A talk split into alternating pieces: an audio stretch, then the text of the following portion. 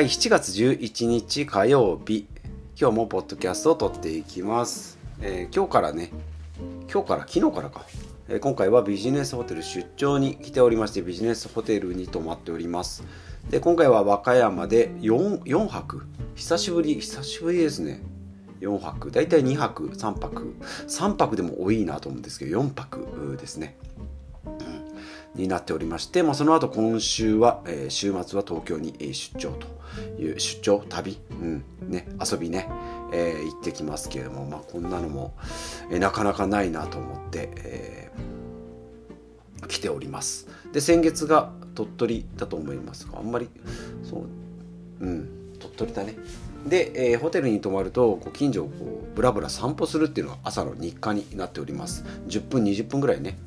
こう近所を散歩する。まあ普段見慣れない街なのでなんかこうねこんな店があるとかなんかこう歩く人のなんか雰囲気とか見ながら、まあ、天気とかも良かったりするとすごいこう気分が良くなるので散歩しております。でそこでまあもやもや頭考え頭の中でこう考えながらねまあこうポッドキャスト何喋ろうかなみたいな感じのことを考えておりますし、まあ、散歩するっていうのは健康的にもあの脳科学的にもすごいいいらしいので、まあ、時間があったりこうで他の土地に来た時にはやってみようかなと思っております。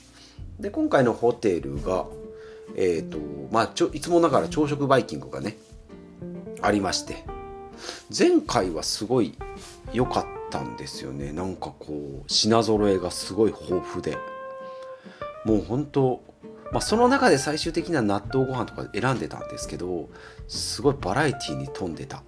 うん。なんかかまどのご飯がかまどのご飯？炊飯器で炊いたんだろう米が。かまどに出てきて登場みたいな。とかあとなんか副菜的なねひじきとかなんかそういった細か細々したやつがねいっぱい出てきたんですけど今回は簡易的な規模的にはすごいコンパクトなのにいきなりねスムージーが 2, 2, 機2機種出てきてしかもなんかレモンと桃の甘くない感じのねすごい健康志向な感じのスムージーがいきなり出てきてでそこからサラダから始まりブロッコリーとかねサラダが来て五穀米が来てでスープがミネストローネとコーンスープ。ほい味噌汁ワイと。味噌汁と納豆ワイと。感じでね納豆もないしあのいつものなんかこうサバの焼いたやつとかねひじきとかねなんかあの切り干し大根とかねああいうなんか副菜がすごい好きで味噌汁も良かったりするし、まあ、食べないけどなんか焼きそばとかね唐揚げとかねあるなと思ってなんか山盛りについでる人見るとなんか元気もらえるんですけどああいうのが全然ないなと思ってすごい健康志向に、うん、なっててあとあの6つたまにあります6つに分かれたプレートボコボコしたやつね。どこに何の部屋を入れ何の何にこの部屋に何を入れようって結構考えたりするんですけどたまにあれを無視してね1個だけなんか焼きそば6つの穴無視して焼きそば入れてる人見かけますけどね。ああいう破天荒なねプレートの使い方もしたいなと思って。はい。いうことで今回このホテルに4日間いますので 明日はねどういうラインナップになるのかなと。またその6つの小部屋のプレートをねどのように使う人たちが集まるんだろうなというので、えーワクワクしております。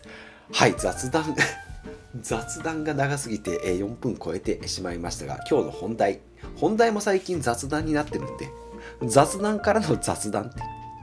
はい、そんな雑談ポッドキャストになっております。はい、第782回、ポロシャツの下に肌着は必要ということでお話ししていきます。このポッドキャストでは私が気になったことをですね、日々頭でごにゃごにゃ考えたことを朝発信しておるポッドキャストでござい、ラジオ番組でございます。はい、お付き合いいただければ大体10分ぐらいお話ししております。構成としては大体前半2、3分で雑談、その後本題に行くんですけども、最近は雑談が長すぎて今日も5分程度雑談、その後また雑談ということで、今日の本題ですけど、ポロシャツの下ね、肌着、まあ、今から夏になればポロシャツを着るんですけど、まあ、そもそもポロシャツってポロするためのシャツじゃん。っていうのはたまに思ったりするんですよね。うん、ポロしたことないけどポロシャツ着てるなって。すげえ思いますし。まあね、女子高生とかセーラー服もそうだし、船乗りじゃないのにセーラー服じゃんっていうのもたまにこう頭の片隅に、えー、ありながら見たりしてますし、ポロシャツも着ておったりしますが、うん。ね、そのポロシャツ1枚で着ると、汗かくとなんかべちゃべちゃするんで気持ち悪いですよね。だからその下にユニクロのエアリズムを着て、えー、着るんですけど、なんかそれもね、まあ、エアリズムが涼しいと言っても、とはいえ2枚重ねなんでね、やっぱ暑いですね。うん、本当は1枚で行きたいけどっていう。で、まあでも、でそのでエアリズムがこうちょっとくたびれてくるとポロシャツの下からこう覗いてくるんですよねでもシャツ、うん、予期せぬなんかこう2枚重ねの下の肌着が見えるってなんかこう気持ち悪くてだからエアリズムは S サイズを着てでポロシャツは、まあ、今 M サイズとかなんですけどまあもうこれこの組み合わせもうちょっと飽きたなと思って。うん。でそもそもポロシャツっているまあ襟がついてるからちょっとこうかしこまったというかうん清掃に近い。まあ清掃じゃないけどスーツとも全然違う。まあ襟がついてるからちょっとこうかしこまってますよ。なんか仕事作業しててもちょっとうんなんかねっていう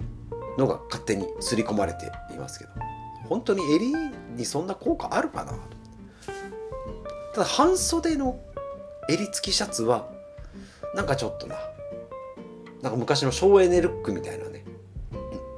うん、ありましたよね。なんか最近最近例え話がほんと古すぎて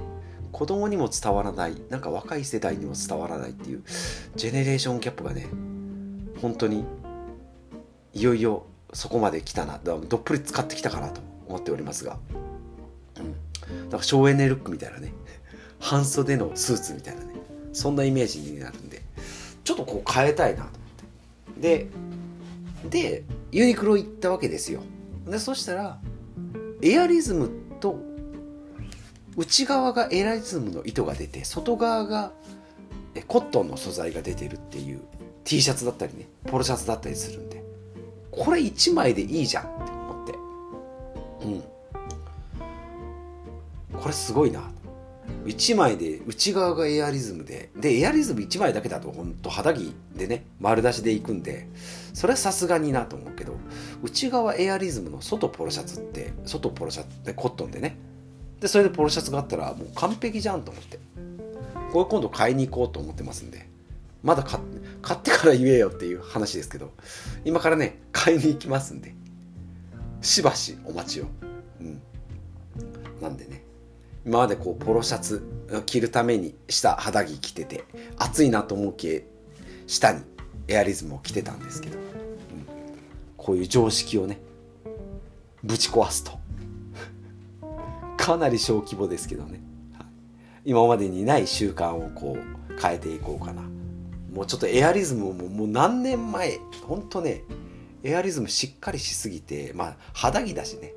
肌着って多少ボロボロになっても着れるじゃない。着れるじゃない。ね。なんでかなりもう3年以上